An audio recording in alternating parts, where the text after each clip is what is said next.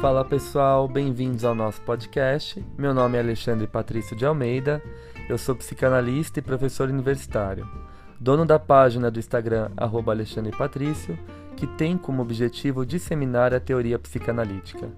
Nesse podcast, eu irei articular a psicanálise com temas cotidianos de forma leve e descontraída. Para isso, receberei convidados das mais diversas formações a fim de trocarmos experiências e ideias sobre os mais variados assuntos.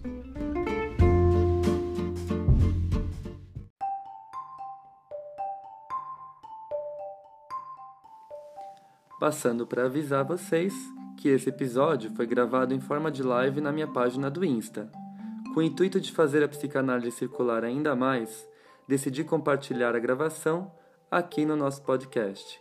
Espero que gostem.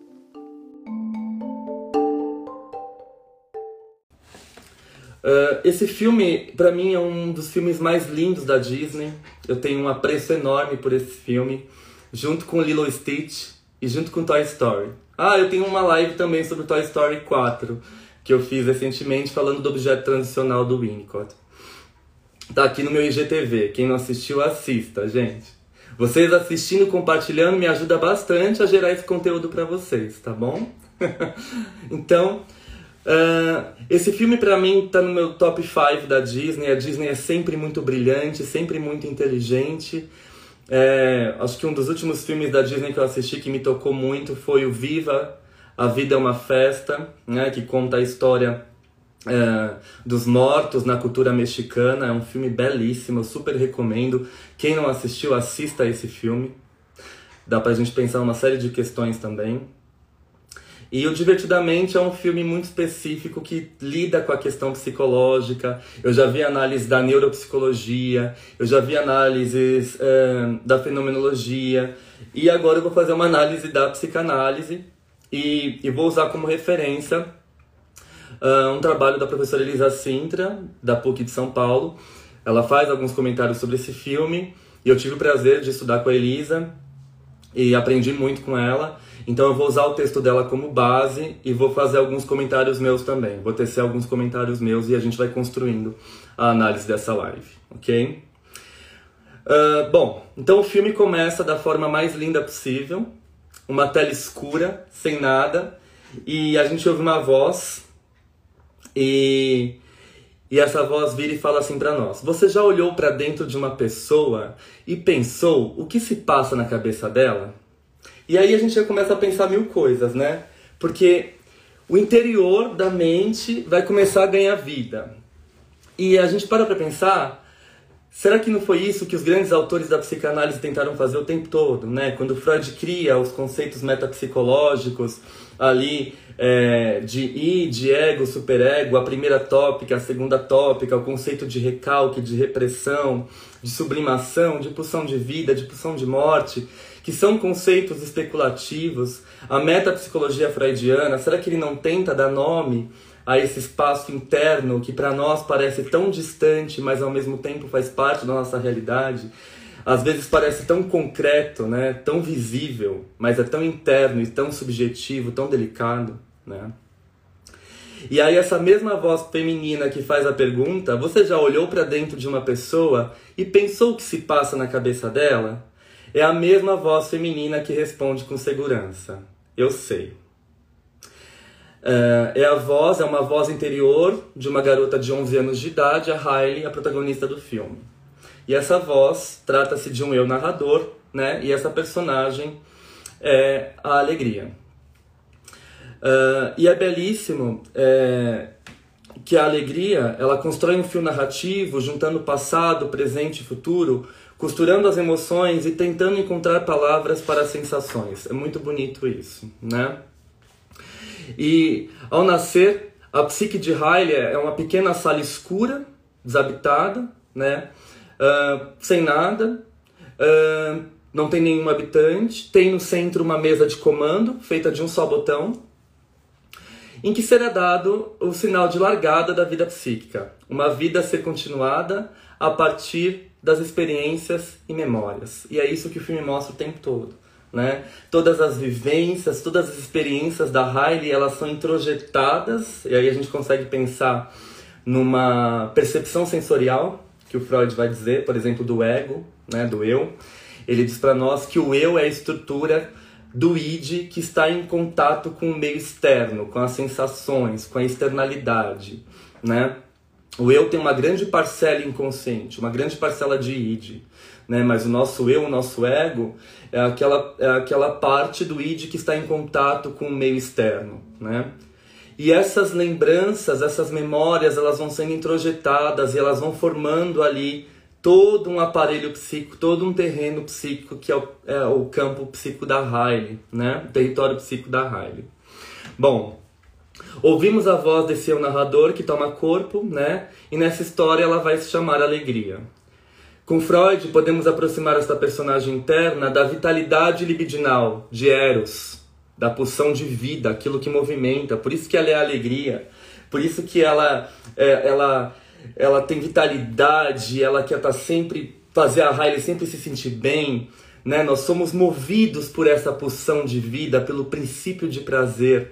Nós buscamos a satisfação desse prazer, tanto que o Freud vai dizer que um dos nossos primeiros conflitos é a dualidade pulsional entre o princípio de prazer e o princípio de realidade. Eu quero satisfazer o meu prazer a todo instante, mas eu tenho que lidar com as dificuldades do mundo real.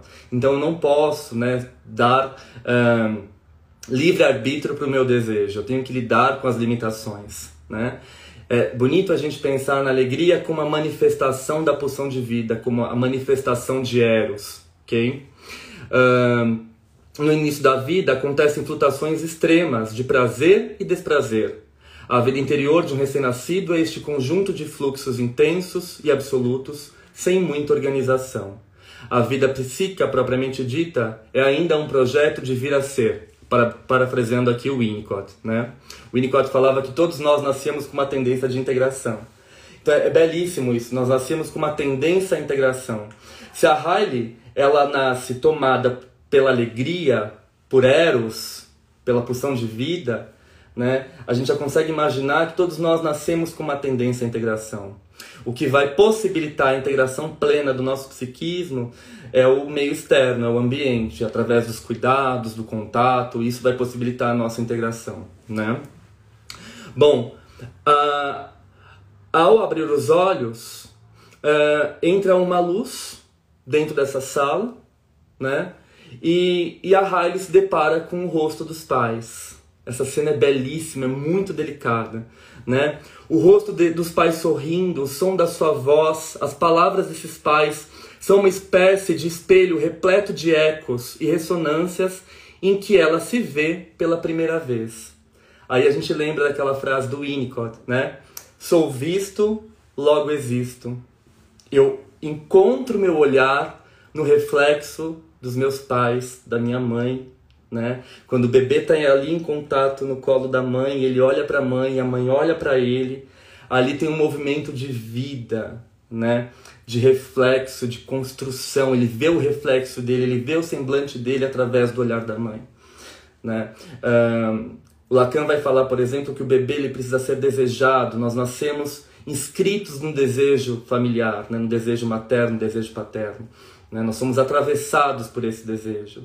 Então, numa linguagem winnicottiana, sou visto, logo existo.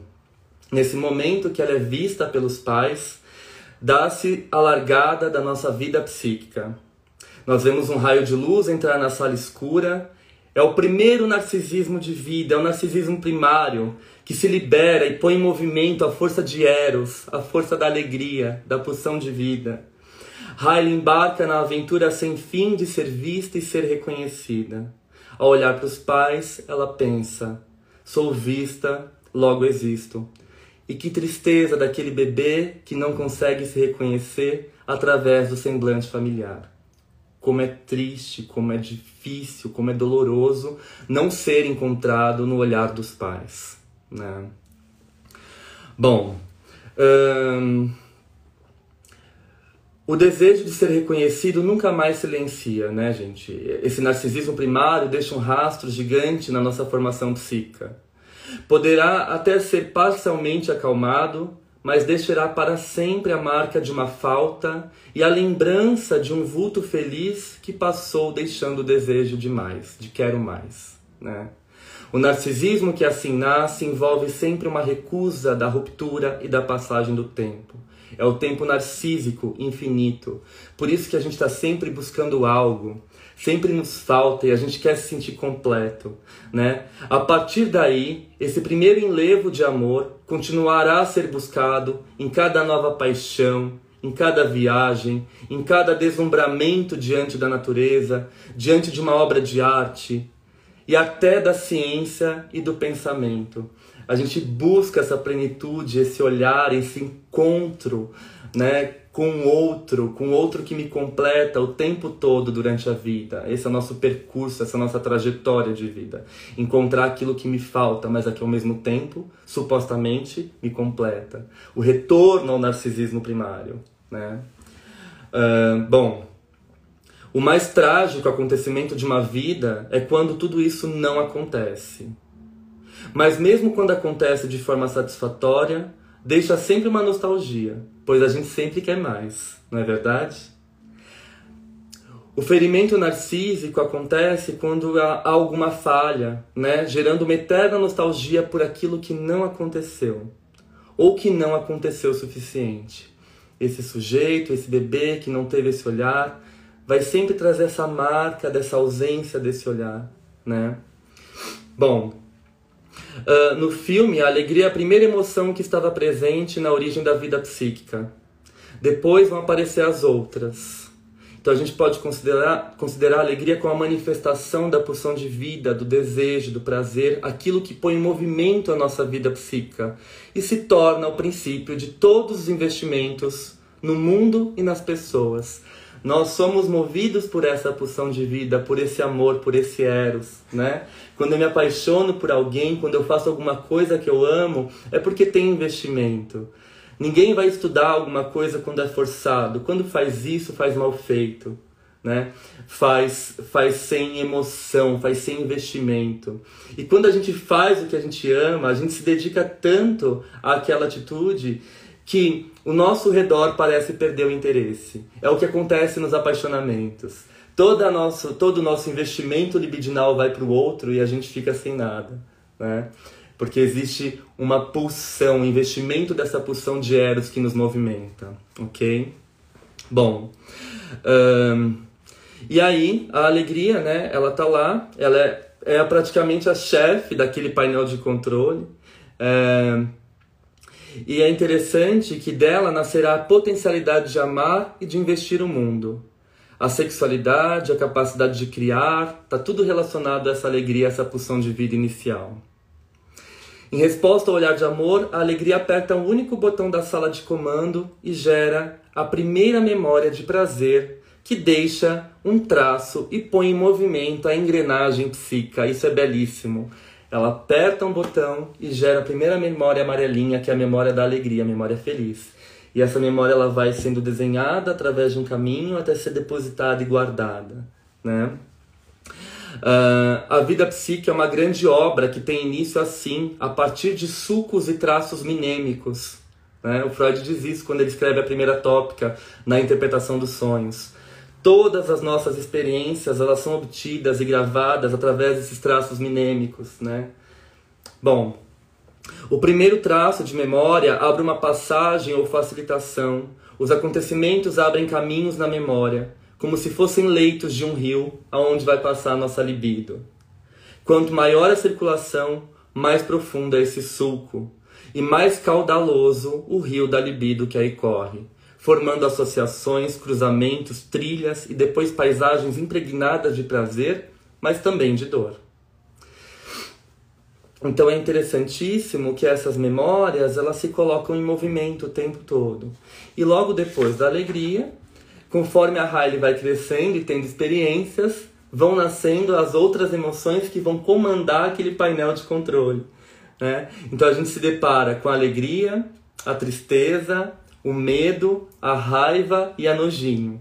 Cada um tem a sua característica específica e todos eles são responsáveis por configurarem memórias da Riley. Então, quando a Riley experimenta uma verdura, aí vem a nojinho e aquela experiência fica marcada de verde, que é a cor da nojinho, e também corre aquele rio e é guardada e é arquivada, né? Então, todas as experiências têm a sua função. Quando ela sente dor, ela chora e aí ela é tomada de tristeza. Quando ela tem um pesadelo, ela tem um medo, e aí o medo marca essa memória. É brilhante, o filme é incrível. As experiências emocionais da garota vão se organizar em setores chamados de ilhas internas.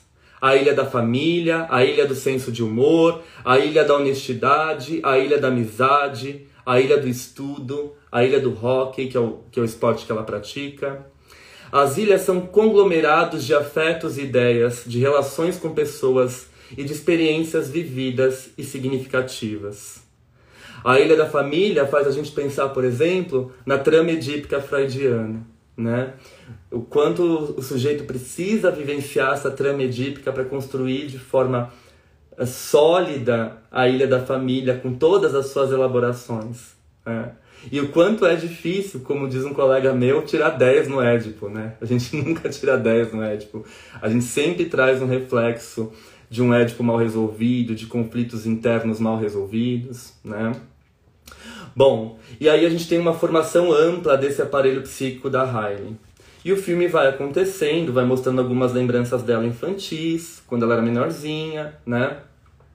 E aí acontece um grande marco na vida da Riley, que ela tem que deixar a cidade dela e eles vão se mudar para outra cidade por conta do trabalho do pai.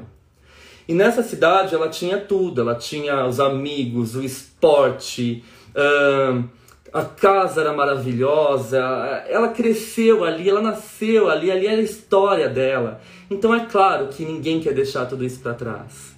Isso faz nos lembrar o quanto às vezes nós somos nostálgicos e resistentes a deixar alguns caminhos para trás para nos aventurar uh, em outros caminhos, né? conhecer outras coisas, nos abrir para novas experiências. E o quanto é difícil para nós, partindo de uma explicação psíquica, partindo de uma explicação psicológica, né? o quanto é difícil para nós lidar com a, as adversidades do novo. Né?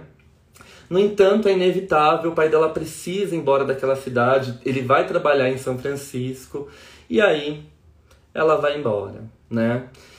E aí o que acontece? Isso cria uma confusão ali naquele painel de controle mental. As emoções ficam todas à flor da pele, ficam todas atiçadas, né? Ai meu Deus, agora a gente vai ter que tomar cuidado porque a Riley tem que ser feliz tal. E quem toma de novo a frente do comando? A alegria. E aí a alegria vira e fala assim: olha, nós vamos fazer um combinado. Ninguém vai tocar nas emoções, só eu. Porque como ela está passando por essa dificuldade de mudança, ela tem que ter experiências felizes, ok? Então fica todo mundo aí e eu vou cuidar aqui, vou, vou assumir esse painel de controle.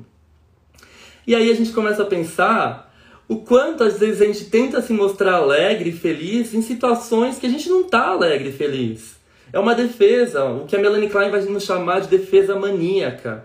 Aquilo que impede a gente de atravessar a posição depressiva. Né? É claro que uma mudança de casa, mudança de cidade, perda de amigos, perda de rotina implica num sofrimento, numa dor.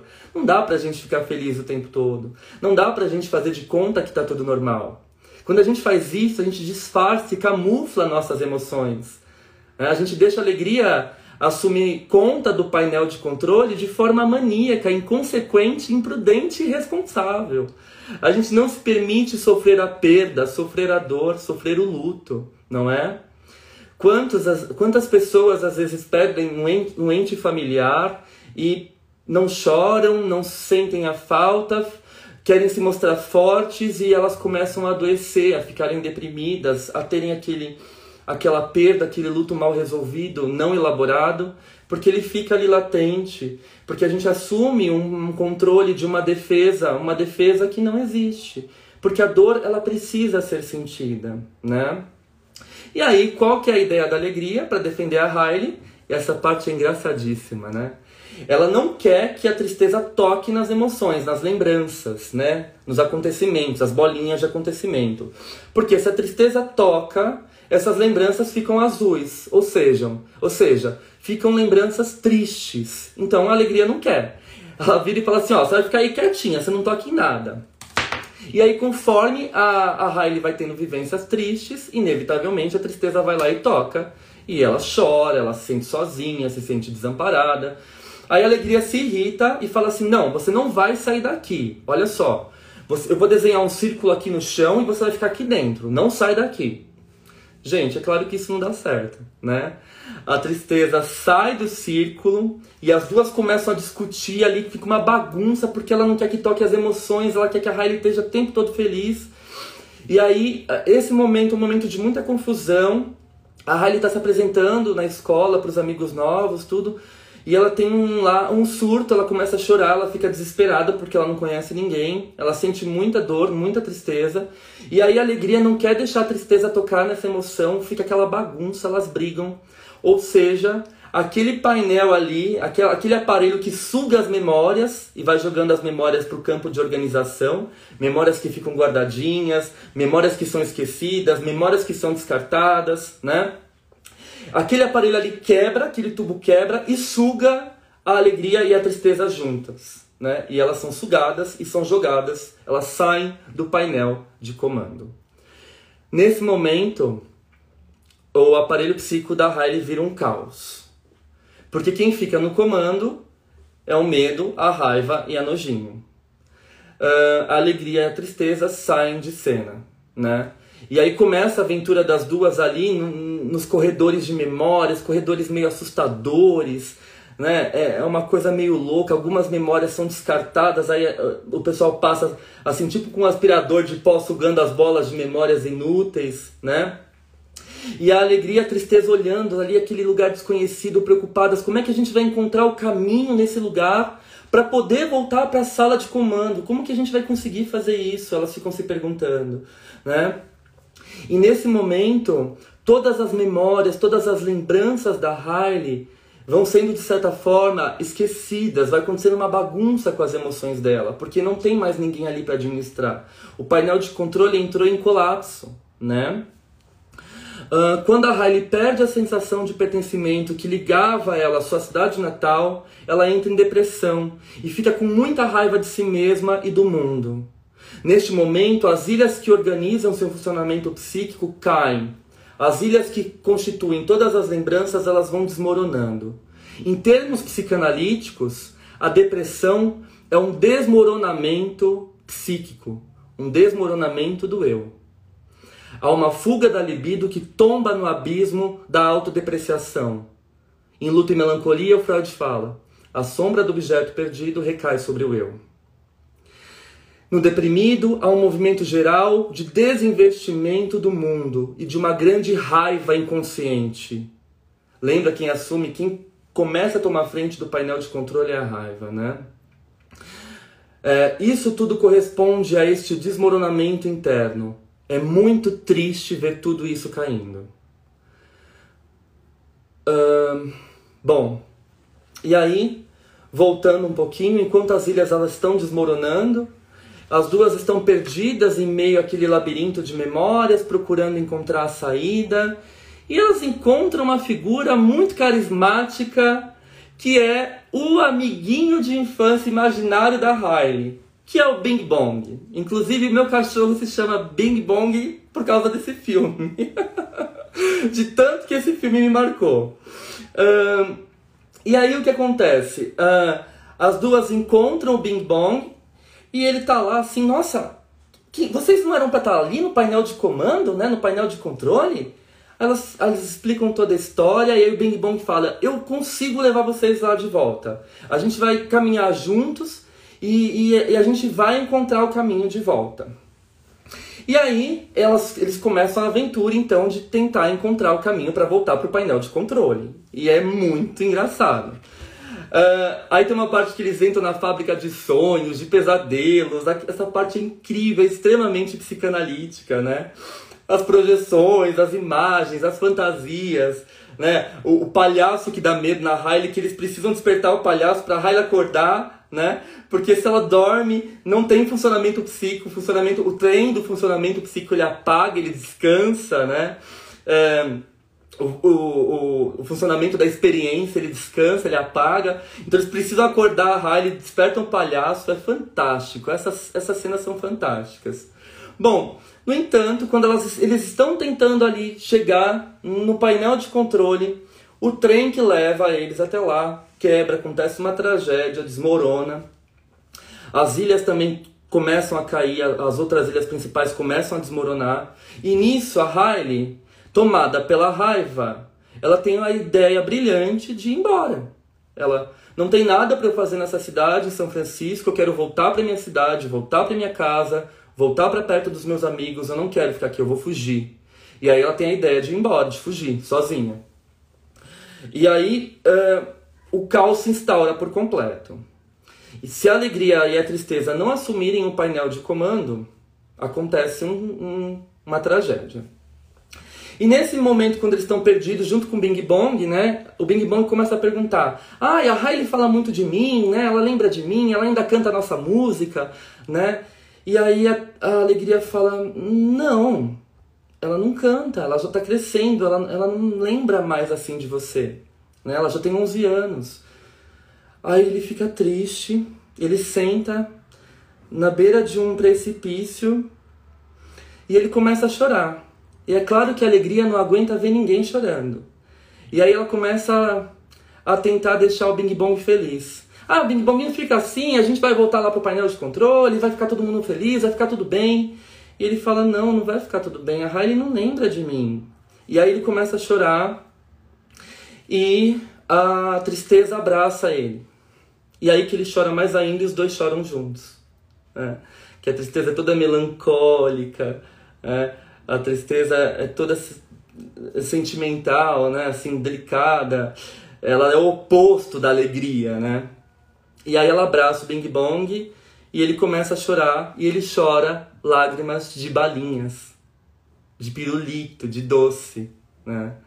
E aí a gente lembra dessa metáfora belíssima que algumas lágrimas são doces, precisam ser choradas, precisam ser sentidas e são para o nosso próprio crescimento, não é? É interessantíssimo esse momento. E a alegria fica vendo aquilo, ela fala assim: nossa, fez bem para ele chorar, ele está mais aliviado, né? Não fazia sentido querer ficar animando ele. E ela começa a se dar conta de que a tristeza tem um papel importante na construção do aparelho psíquico da Riley. Ela tem um papel importante ali. Uh, então ela começa a ver a tristeza com outros olhos, né? Ela fala assim, a tristeza tem que assumir o painel de controle, ela vai voltar comigo, né? E aí, uh, quando eles estão prestes a voltar, né? Acontece toda uma tragédia, um acidente, a tristeza consegue chegar mais perto do painel de controle e a alegria cai com Bing Bong no poço das memórias esquecidas. E esse poço das memórias esquecidas, ela, elas dissolvem elas somem para sempre. É ali que fica aquelas fórmulas, aquelas fórmulas de matemática que a gente decora e nunca mais usa na vida. Fica ali, entendeu? Elas dissolvem porque a gente não usa mais. Acontecimentos assim que não tiveram tanta importância caem no poço do esquecimento e dissolvem, vão embora. A alegria cai dentro desse poço do esquecimento junto com o Bing Bong. E aí eles ficam desesperados, porque se eles não saírem dali, eles vão ser esquecidos, eles vão ser apagados eles vão embora, sumir para sempre, né? E aí é um precipício, é muito fundo. Como que a gente vai sair dali? Como que a gente vai voltar à superfície? Como que a gente vai voltar para o painel de controle? E aí o Bing Bong tem uma ideia. Ele olha para o lado, ele olha para o outro e fala assim: Nossa, ali está o carrinho que eu brincava com a Riley, o carrinho que a gente falava que era um foguete e que funcionava a música. A gente cantava e esse carrinho funcionava. Vamos tentar subir nesse carrinho, cantar e fazer ele funcionar. A gente sobe até a superfície com ele. E aí os dois entram no carrinho e aí começam a cantar juntos. E a música é fantástica, né? É, um amigo para brincar, bing bong, bing bong, vamos todos a cantar, bing bong, bing bong. E aí eles começam a cantar, né? Pro carrinho poder subir. Olha que lindo, gente. Um amigo para brincar, bing bong, bing bong. Brincar, brincar é o momento de crescer, de evoluir, não é? Winnicott dizia: é no brincar e somente no brincar que a criança pode exercer o seu potencial criativo, Não? Olha quantos símbolos aparecem nesse filme. E aí eles começam a cantar e só que o carrinho não sobe. Então, de novo, vamos subir no carrinho. Um amigo para brincar, bing bong, bing bong, vamos todos a cantar e não dá certo, ele cai, né? E aí eles ficam desesperados, não tem mais esperança.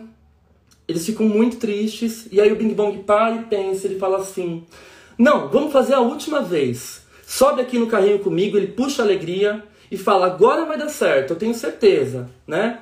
Sobem os dois no carrinho e começam um amigo para brincar, bing bong, bing bong, vamos todos a cantar, bing bong, bing bong. E aí o carrinho vai subindo, vai subindo, vai subindo. Mas por conta do peso do bing bong, ele não ia atingir a superfície. Então o bing bong se joga do carrinho e fica no posto de esquecimento. Quando a alegria chega lá em cima, ela olha para trás e o bing bong não tá com ela.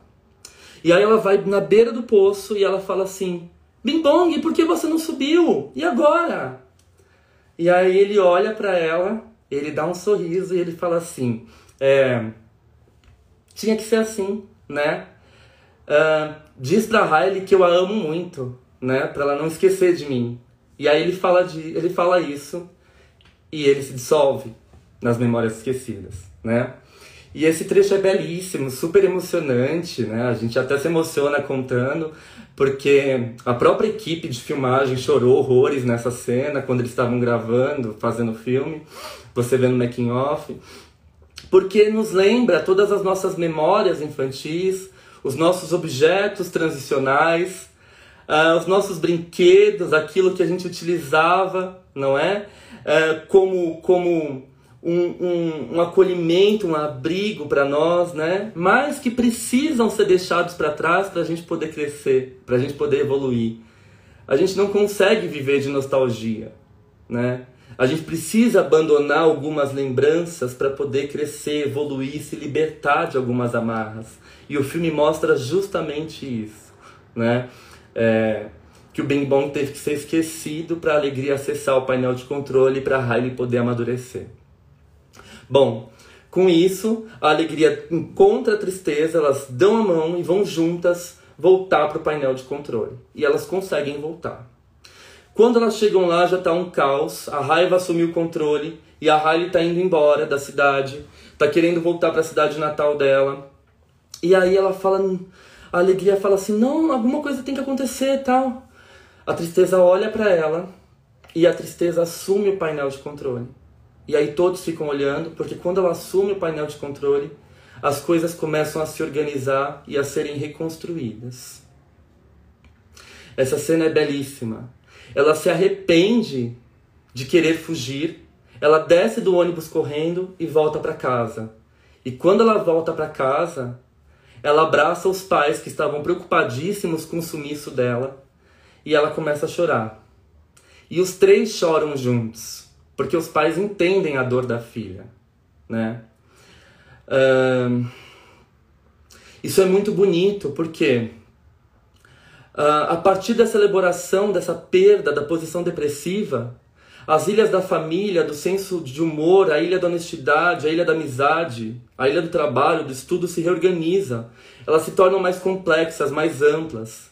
Ao mesmo tempo, vê-se a chegada de uma nova mesa de edição né? com maior capacidade de elaboração psíquica. É o que se espera de cada elaboração da posição depressiva.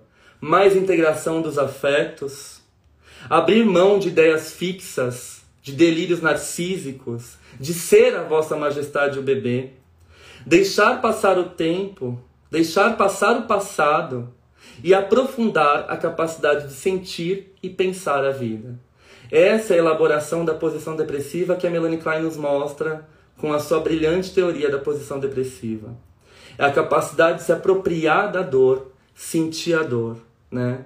Mas essa dor só é sentida e elaborada quando ela é compartilhada. E nesse momento a gente consegue fazer uma visão winnicottiana da importância do ambiente, da família, acolhendo e entendendo a dor daquela criança. Porque os três choram juntos e dividem essa perda e essa dor juntos, né? Uh, é interessantíssimo isso, né? Em termos. Uh, depois da queda, o filme mostra o momento em que a menina vai processar a dor e reconstruir o mundo interno em novas bases. Cada luto envolve essa reconstrução. Por isso, quando a gente termina um relacionamento e sente essa perda, vivencia essa perda, elabora, sem querer emendar um relacionamento no outro, sem querer, sabe, vivenciar uma falsa alegria, sem querer ficar tirando foto, bêbado, ou rindo, fazendo story, querendo provar que você está feliz, sendo que você está triste, que você perdeu a pessoa que você amava ou admirava. Quando você sente a dor, quando você elabora um luto, atravessa a posição depressiva, as ilhas que tombam têm de ser reconstruídas uma a uma e elas vão ficando mais complexas. Acontece uma expansão psíquica quando Riley sai da depressão.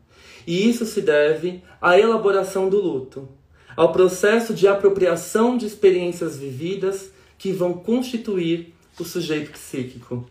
Ora, essa não seria a grande lição da psicanálise? Saber que nós não somos onipotentes, donos de tudo, controladores de tudo, que existe uma instância que a gente desconhece, que se chama inconsciente, que assume as rédeas do comando e são responsáveis pelas nossas ações. Fazer análise é descobrir a nossa insignificância, a nossa fragilidade, o nosso sentimento de impotência e a partir da elaboração de todos esses sentimentos de luto, de perda, de saída da posição narcísica, a gente amadurece, a gente evolui, a gente enxerga as coisas por um outro lado. As nossas ilhas se fortalecem, se ampliam e a gente amadurece, não é? Eu acho que essa é a grande lição desse filme que faz a gente pensar em muitas coisas.